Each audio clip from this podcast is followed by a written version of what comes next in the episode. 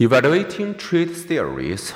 Does research support the consistency of personality traits over time and across situations?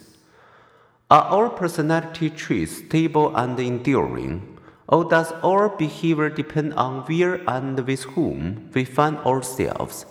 In some ways, our personality seems stable, cheerful, friendly children tend to become cheerful, friendly adults.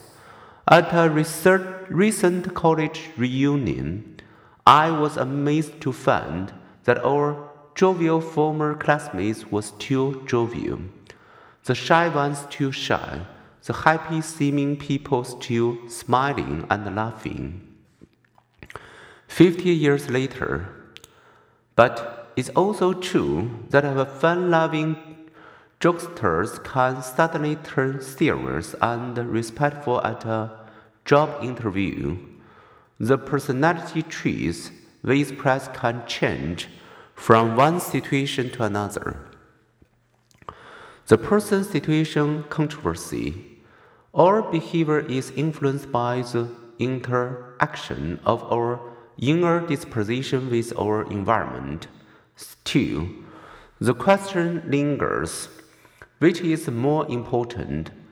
When we explore this person situation controversy, we look for genuine personality traits that persist over time and across situations. As some people dependably conscientious and others unreliable, some cheerful and others dull, some friendly and outgoing and others shy. If we are to consider friendliness a trait, friendly people must act friendly at different times and places, do they? In earlier chapters, we considered research that has followed life through time.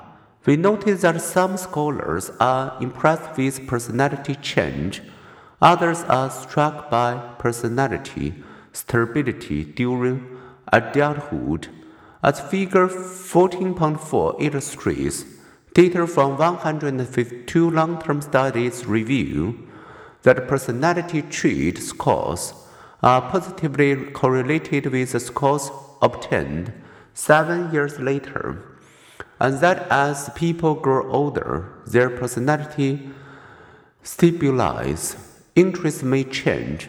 The avid tropical fish collectors may become an avid gardener.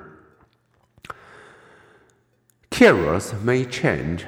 The determined salesperson may become a determined social worker. Relationship may change. The hostile spouse may start over with a new partner.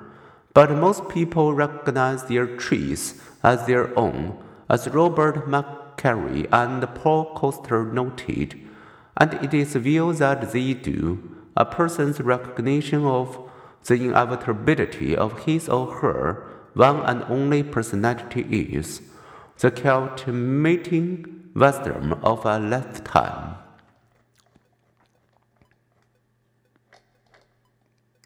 So most people, including most psychologists, would properly presume the stability of personality traits. Moreover, all traits are socially significant. They influence our health, our thinking, and our job choices and performance.